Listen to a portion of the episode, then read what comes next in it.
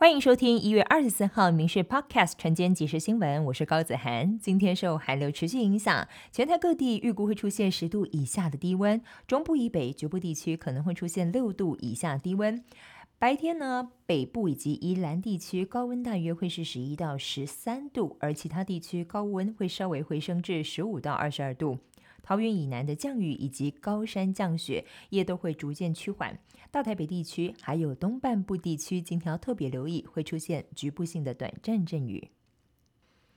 寒流发威，天气真的好冷，全台湾传出不少没有呼吸心跳的救护案件。周日一天，光是统计到入夜之前，就已经累积了五十三起案件。各县市也都出现了猝死的案例，其中以彰化县最严重，短短二十四小时就出现五十七个人有症状，紧急送医。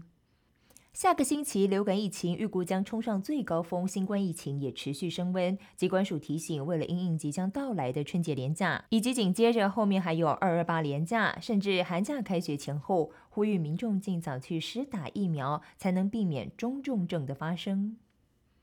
前总统马英九大选前说，两岸关系必须相信习近平，被认为是国民党总统败选的原因之一。台湾民意基金会最新民调指出，百分之七十五的民众不赞同他的言论。同一份民调也有过半民意反对九二共识，百分之四十四的人支持台独。立委强调，台湾人不接受一国两制是事实，呼吁中国审慎思考新的对台方针。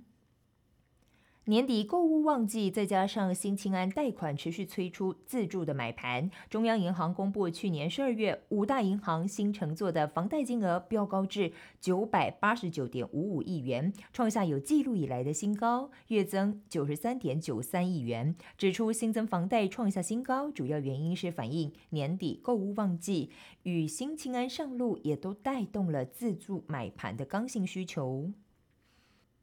农历过年就快到了，不少人的心已经都在等着放年假，但也有人盘算着年后转职。求职网调查发现，今年有高达九成五的上班族有意愿跳槽，许多人更早已心有所属。其中，金融业与科技业最夯，梦幻企业名单也随之出炉。台积电十连霸，传统产业则大洗牌，台塑抢占第一，金融业冠军则是由国泰拿下。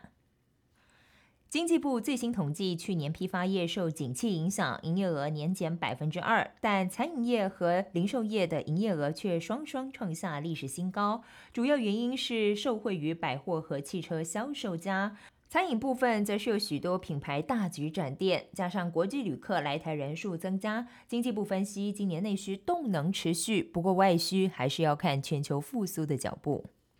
桃园市技师职业工会长荣分会可能在春节前后进行罢工，而且罢工的预告期只有短短二十四个小时，这也引发旅行业者反弹的声浪。旅行工会发声明，认为技师工会故意让所有人措手不及，呼吁把罢工延长期拉到一个月，让旅客有时间可以改订其他航空公司的机票，也可以达到工会施压资方的目的，同时对工会也有所注意。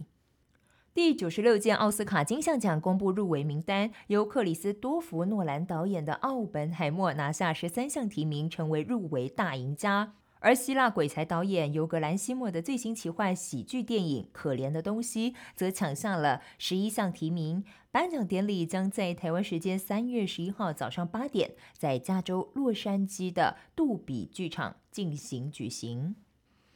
以上新闻由民事新闻部制作，感谢您的收听。更多新闻内容，敬请锁定下午五点半《民事 Podcast 晚间即时新闻》。